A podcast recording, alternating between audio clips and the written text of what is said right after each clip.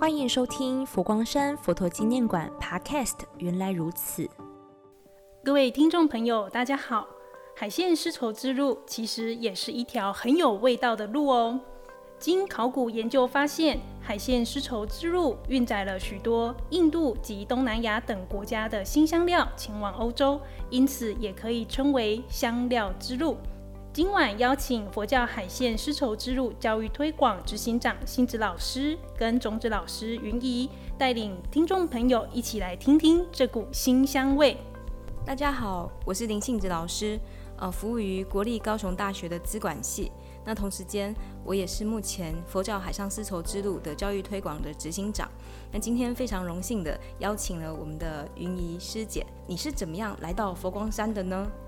其实我是二零一四年来到佛陀纪念馆当游客，那当时呢碰到了一位非常亲切的法师，他一直告诉我说，来当义工吧，来当义工。经过一番考虑之后，我二零一五年的一月来当义工，到现在已经整整七年多了。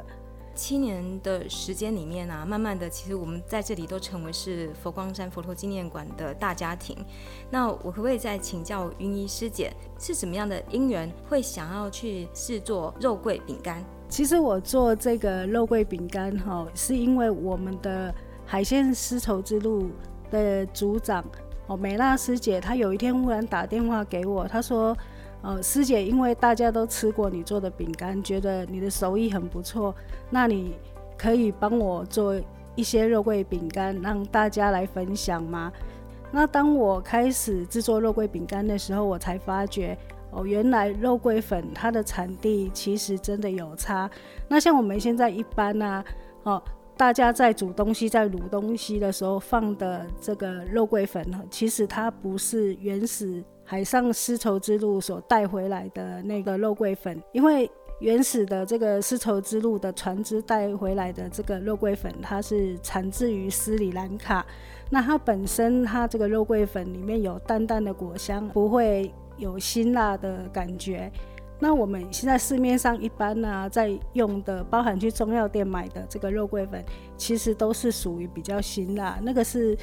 后来这些从海上的这些贸易过来的种子，在中国大陆种植的，所以它是不一样的。那当然吃起来的口感也不会相同。那请教云怡老师，这个肉桂对我们人体有什么样的好处呢？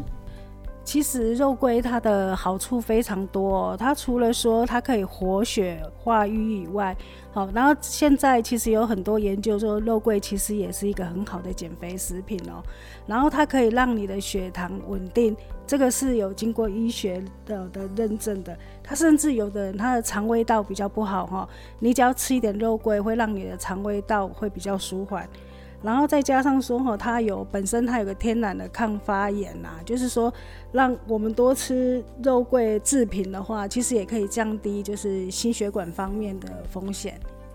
谢谢云医师姐。那在我们了解了肉桂饼干它的丰富营养，然后还有好吃之外，我们再进一步的想要去观察它的缘起。那肉桂它必然是来自于肉桂树的树皮。那斯里兰卡的肉桂，原来在经过你的解说之后，才知道跟我们其他地方吃到的肉桂还真的不一样。不论是它的香气里面带着果香，或者是它品尝起来的味道，是小孩子非常乐于接受的呢。佛陀纪念馆也有另外一个非常特别的是，我们有佛教植物园区。那佛教植物嘛，顾名思义，其实也就是从我们呃东南亚，或者是我们在呃佛陀的故乡印度。所取过来的许多在佛经典上才见得到的这些植物，如今呢，我们在佛教植物园区里面呢、还有种植了好多植物哦，例如有芝麻，例如菠萝蜜、红枣、胡椒、姜黄，然后还有椰子等等的。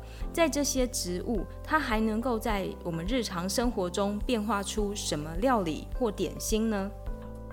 那像我们比较常能够常接触到的。应该算是芝麻吧，因为芝麻它不但可以榨成油，然后它的粉呢，加牛奶呀、啊，或者是加一些饮品一起来吃的话，其实对我们的眼睛的保养也很好。如果头发容易变白的人，多吃黑芝麻，头发会再反黑。